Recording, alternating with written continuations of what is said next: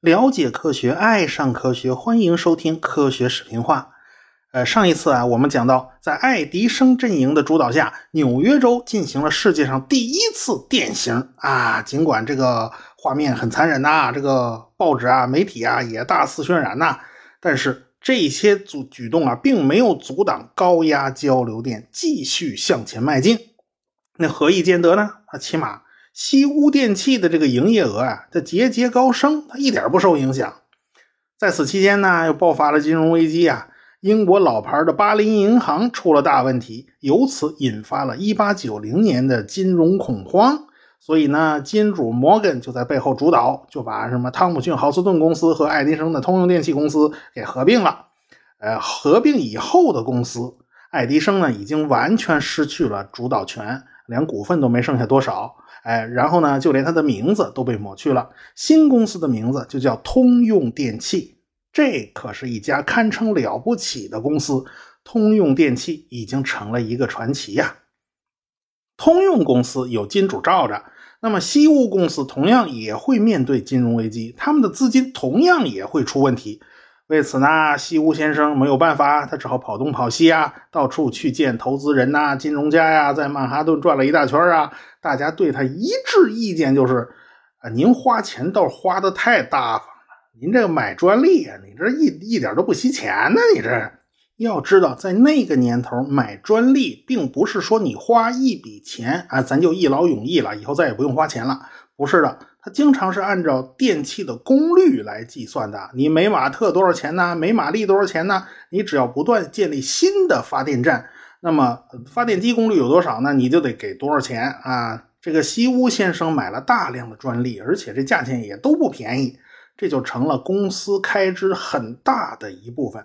对此呢，投资人是颇有微词的。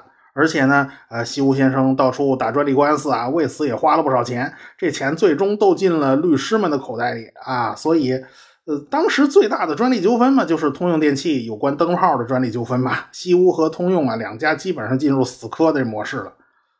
既然呢，西屋先生要到处捞钱捞钱啊，他就必须找投资人。哎，投资人最多的地方是哪儿呢？当然是美国纽约喽，纽约曼哈顿喽，啊，对吧？去华尔街喽。所以西屋先生就跑到曼哈顿来了。当然呢，他就就近拐了个弯儿，去特斯拉的实验室转了转。特斯拉呢，先前去欧洲游历，正好碰上了巴黎世博会。当时啊，人们热议的话题就是高耸的埃菲尔铁塔呀。因为最高人造建筑的世界纪录啊，已已经有几千年没刷新过了啊，一直是埃及的吉萨大金字塔，塔高一百四十六点五九米。因为侵蚀作用，那个顶已经塌了、磨损了。现在的实际高度是一百三十六米。据说啊，咱们中国北魏年间造的永宁寺塔的高度超过了埃及大金字塔。永宁寺塔高据说有一百四十七米，那高了一丁点儿。但是永宁寺塔仅仅存在了十六年就被大火烧毁了，所以呢，只能算个小插曲。现在呢，哎，地球上。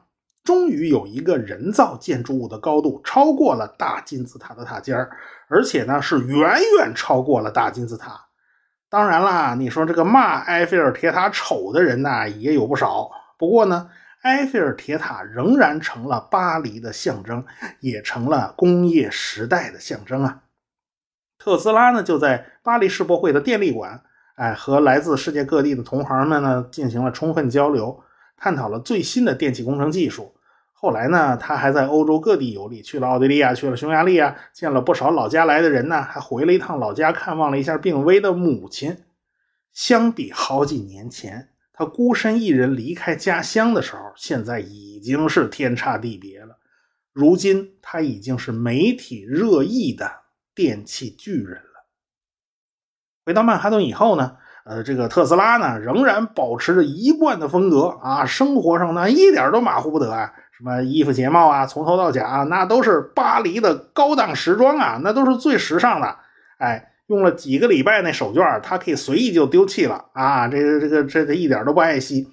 他住在曼哈顿最老牌的高级酒店，每天都去美国最高档的法国餐馆用餐。餐厅的人呢都知道他的习惯，哎，老早呢就准备了十八张餐巾纸，那一大沓，整齐的码放在盘子边上。特斯拉总是自己动手把所有餐具都擦一遍，为什么呢？他怕细菌，他怕的要死啊！这是。如今呢，他有钱了，他不再是过去的穷小子了。过去呢，跟工人扛大包的一起一起住嘛，也没他见他有这毛病是吧？现在是有钱了，这毛病全来了。这个西屋公司呢，按时会付给他专利费用，陆陆续续他收了没有一百万，也差不了多少吧？啊，那是那时候一百万美元了不得了，那是天价巨款呐。虽然呢，这个豪华的套房利用率非常低。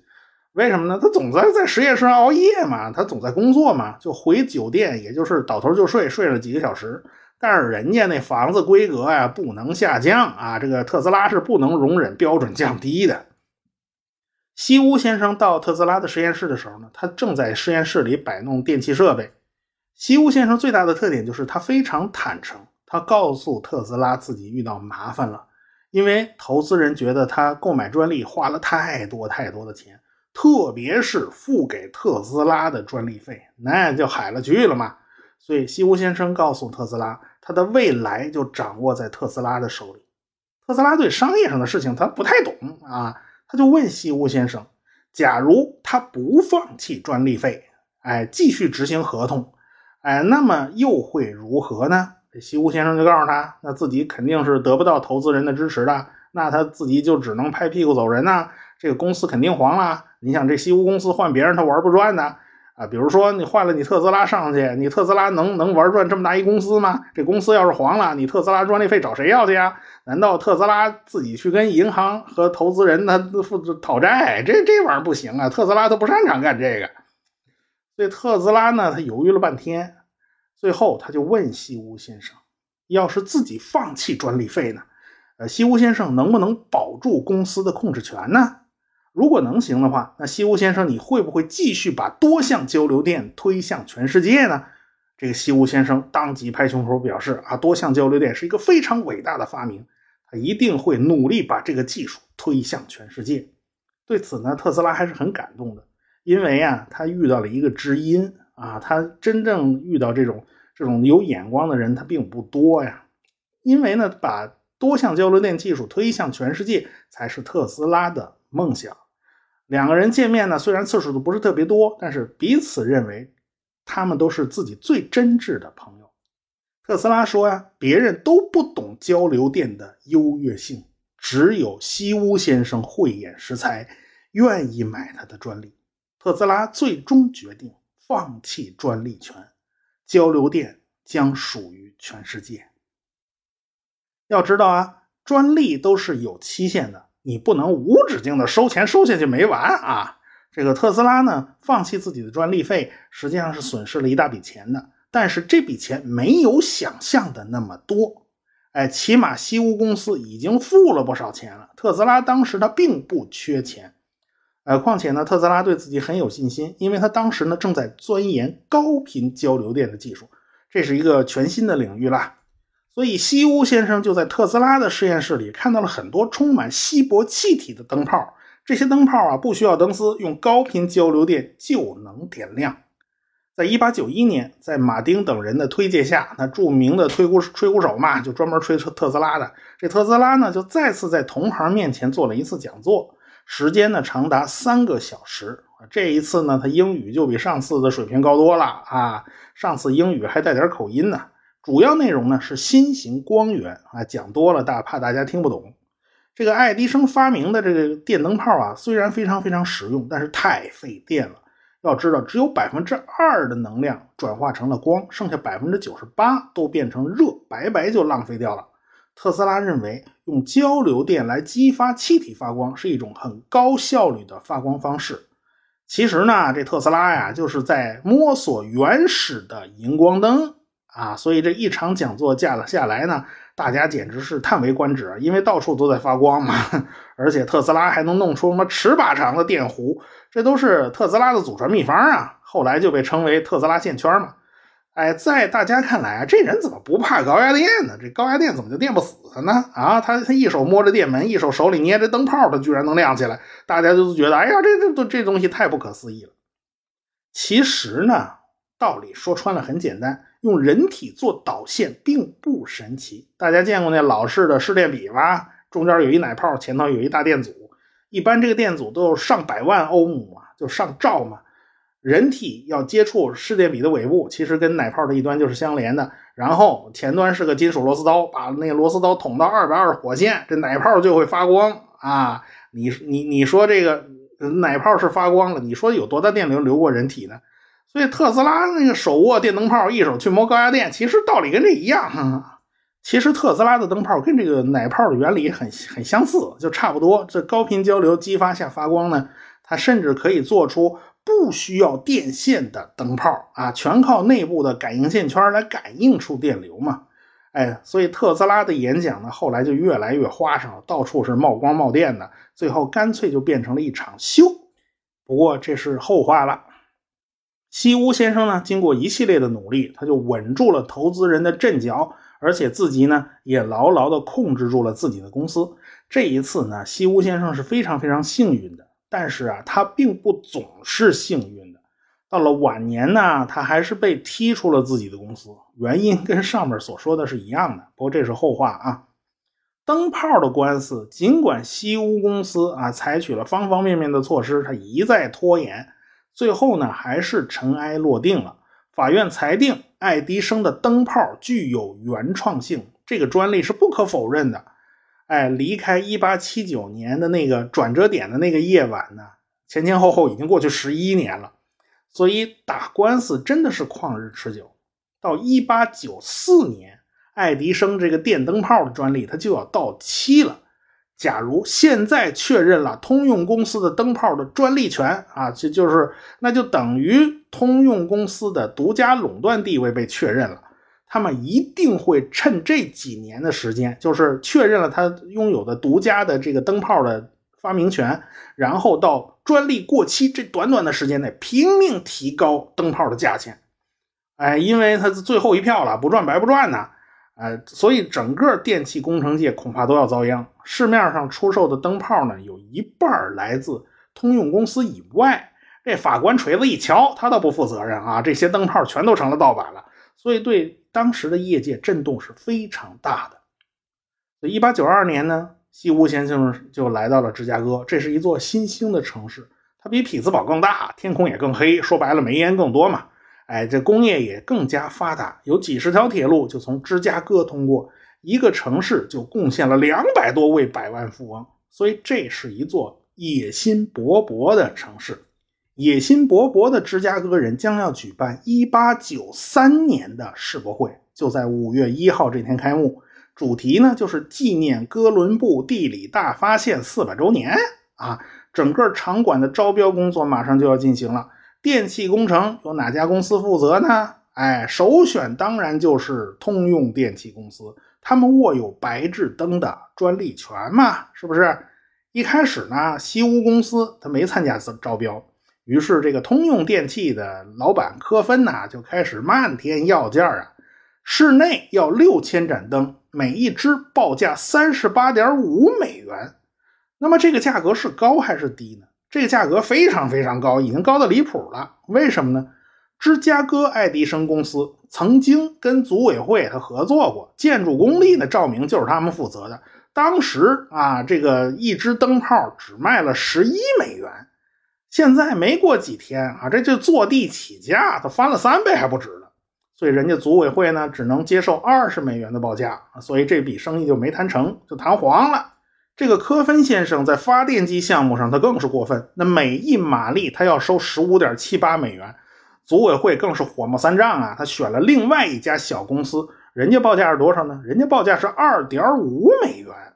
芝加哥世博会最大的一笔电气合同，那是室外照明。为什么呢？因为室外照明啊，用用掉九点二万个灯泡。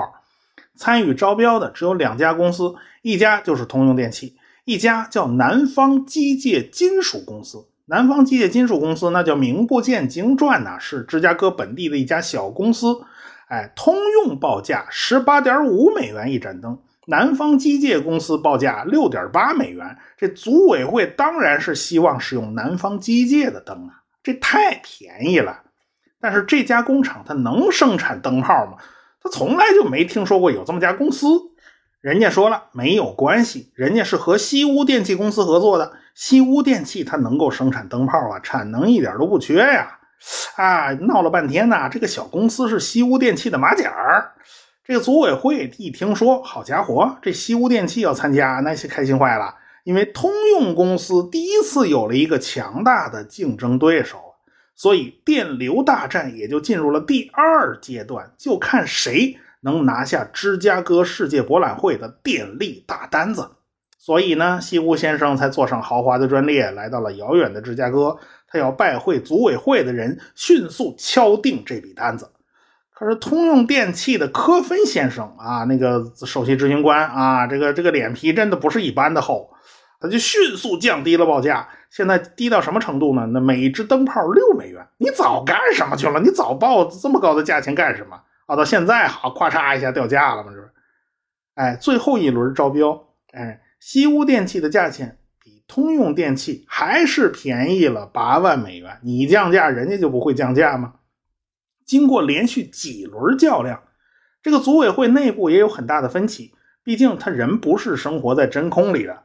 组委会的成员呢，也和各大公司有着千丝万缕的联系，所以这个决定他非常不容易做出啊！这到底得罪谁不得罪谁呢？为此呢，组委会啊，他就通宵达旦的开会啊，而且不是一一天呐，这是经常通宵达旦的开会。最后啊，咬定后槽牙，把这单子就给了西屋电器。哎呀，通用的科芬知道以后啊，当然气急败坏呀，他扬言呐。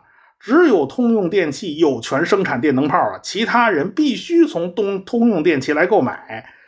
呃，这通用电器它显然是不会卖给对手西屋公司的，即便是法院做了判决啊，通用公司你必须一对所有人一视同仁，那那个对手要买你的灯泡，你不能不卖啊，不然就是歧视啊。哪怕做了这种判决，那通用电器仍然可以卖个非常高的价钱嘛，它卖个好价钱，然后你你怎么办呢？你买还是不买呢？关键问题就是如何绕开通用的灯泡专利。所以呢，西屋先生夹着雨伞就回了匹兹堡，回家就把工程师全召集起来布置任务。哎，这任务真是一大堆，要生产全新的一千两百马力的发电机。他们以前只造过两百五十马力的，这一下就翻了 N 倍。这个大家伙显然是有难度的。但是在灯泡方面，西屋先生并不是特别担心。哎，工厂里现在有十万只电灯泡，所以它完全供应得起。这些灯泡和爱迪生的不一样，爱迪生的灯泡是真空密封的，全部封死了，而且寿命很长。但是西屋电器的灯泡啊，外号叫塞子。它为什么叫塞子呢？原来啊，这个灯头和灯丝是一体的，但是外边那玻璃泡它是可以拆的。这灯头和灯丝部分呢，就像一个塞子一样，就塞进一个玻璃瓶子那样，哎，这么个结构，所以外号叫塞子。内部充进去氮气，所以这个东西啊，它寿命肯定不如通用的灯泡，但是好处是价钱便宜，而且可以绕过爱迪生的专利。灯泡坏了，大不了我勤快点换嘛，不是？这当年华为不也这么干的吗？这塞子灯啊，有个好处，它只用换塞子，那玻璃泡它不用换，对吧？所以呃，无形中又便宜下来了。其实呢，西屋先生他也知道，塞子灯的性能是比不上通用的电灯泡的。但是，然而，咱们只要对付了世博会就 OK 了。毕竟世博会结束以后，爱迪生的专利它就快到期喽，对吧？世博会是一八九三年举行，举行完了以后，这不就一八九四年了吗？双方的法律纠缠一直在延续，这个通用就希望法院判塞子灯侵犯专利，但是法院不支持，这个西屋先生就长出了一口气，好，我就可以用这个塞子灯了。所以西屋公司下一个要挑战的是建立一个美国最大的中心电站，要点亮世博会里里外外一共十六万盏灯泡啊！过去最大的电站啊，也只能点亮一万盏。这差了十六倍呢，所以交流电系统就必须使用特斯拉的技术，也就是双向交流电。当然不是三项啊，特斯拉当时推荐的是用双向。哎，西屋公司呢就配备了很多很多备用发电机，一个坏了马上启动替补队员。世博会使用的最大的发电机重达七十五吨，转子部分就重达二十一吨。这十二台大型发电机就负责整个世博会场馆的电力。同时，这十二台大型发电机还是世博会最大的展品。哎，这是卖票参观的啊。这芝加哥世博会的地点呢，并不在市中心，而是在一块非常偏僻的沼泽地上。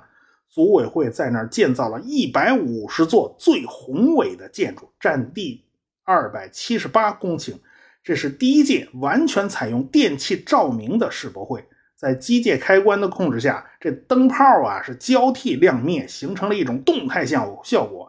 这是前所未见的景象啊！你想让蜡烛玩这效果呀，你也死了心吧，这蜡烛玩不出来啊！是克利夫兰总统亲自按动一个象牙和金子做成的手柄。哎，在机械馆南端的整个发电机系统就开始启动了。随着电力源源不断的输出，喷水池就喷出了巨大的水柱。芝加哥世博会正式开幕，一面巨大的星条旗徐徐展开。这一次世博会标志着美国的崛起。美国已经成为世界上最强大的国家。从一八九四年开始，美国的 GDP 就是世界第一，到现在二零一八年了，已经足足持续了一百二十四年呢。在这一届世博会上。人们第一次看到了巨大的摩天轮。随着摩天轮的旋转呢，人们就可以看遍整个世博园区，看遍那熠熠生辉的电灯泡。这摩天轮呢，共有三十六个车厢，每个车厢可以搭载四十人，一次就可以搭乘一千四百四十人。在芝加哥的世博会，人们第一次吃到了爆米花，就是现在电影院常见的那种啊，现在已经是流行文化的一个标志了。同样，也正是在芝加哥世博会上。麦片儿走进了千家万户，成为美国人的标准早餐。来参观的众多外国人第一次发现，哎，这个美国人都在吃一种什么玩意儿呢？有个条状的东西叫做口香糖。哎，人们还在这次世博会上第一次见到了自动走道，可以节省人的体力。如今呢，这种东西在机场是非常常见的，但在当时那是个新鲜玩意儿。最引起轰动的呢，还有爱迪生的电影放映机。这个装置啊，还很原始啊。那个其实基本原理就跟那拉洋片差不多啊，就得把眼睛凑到那个镜头上去看，一一次只能一个人看。但是人们第一次看到了活动的影像，最受欢迎的，呃，是个大叔打喷嚏的图像啊。这个跟如今的抖音差不多那意思。这个爱迪生啊，最近主要精力都在放在采矿方面。采矿机，哎，美国钢铁业大发展，但是这个铁矿石短缺，这个爱迪生就希望用电磁技术把贫矿变成富矿，他的大部分钱也都花在了这个方面。但是呢，并不妨碍他偶尔回到自己的实验室摆弄一些娱乐行业的大玩具啊。这个电影就是这个时期的成果。同样，在电力馆里边，人们第一次看到了特斯拉线圈。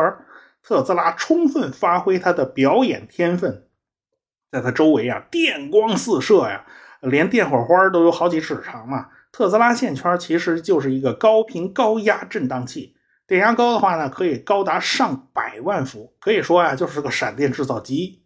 特斯拉呢，当然也表演了用身体点亮电灯泡的绝技。一些人对交流电的戒心也逐渐开始消消除了。看来啊，交流电是可以做到很安全的。所以呢，特斯拉可以说是出尽了风头啊。通用和西屋的展馆呢，都布置的非常非常豪华，场面可以说是旗鼓相当。这是双方交手的第二个回合，是西屋电器点亮了整个芝加哥的世博会，可以说是赢了一局。但是这电流大战还在继续。下一个争夺的焦点就不是世博会园区这四千亩地了，而是一座正经八百的大城市。一个电站能点亮一座大城市吗？我们下次再说。呃，大家听了我这么多集的科普节目啊，我非常感谢大家对我的支持与关注。我自己感觉到呢，很多科学原理你用嘴巴讲是很难讲清楚的。为此呢，我们也在做一项工作，就是逐渐的把音频节目视频化。希望呢用画面来呈现另外一种不一样的体验。汪老师动作比我快啊，我拖延症比较严重。他的两门课叫批判性思维入门和量子力学入门，已经陆陆续续的上线了。我速度没他快，预计到二零一八年八月底呢，伟大的试验与冒险的视频版也将会陆陆续续上线了。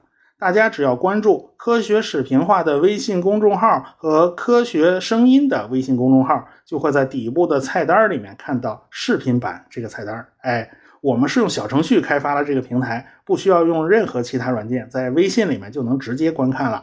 所以呢，欢迎大家来关注我们的微信公号。我现在正在美国探亲呢，啊，顺便旅游。上个礼拜刚去了，发现微波背景辐射的大喇叭天线参观啊，就在一座小山包上，那属于贝尔实验室嘛。哎，我会陆陆续续把在美国拍到的照片和视频发布在微信公号里面。啊，最近还要去尼亚加拉瀑布转一圈，去看看特斯拉的铜像。到时候呢，我会把参观的经历和大家分享的。欢迎大家关注我的微信公众号“科学视频化”，谢谢大家。科学声音。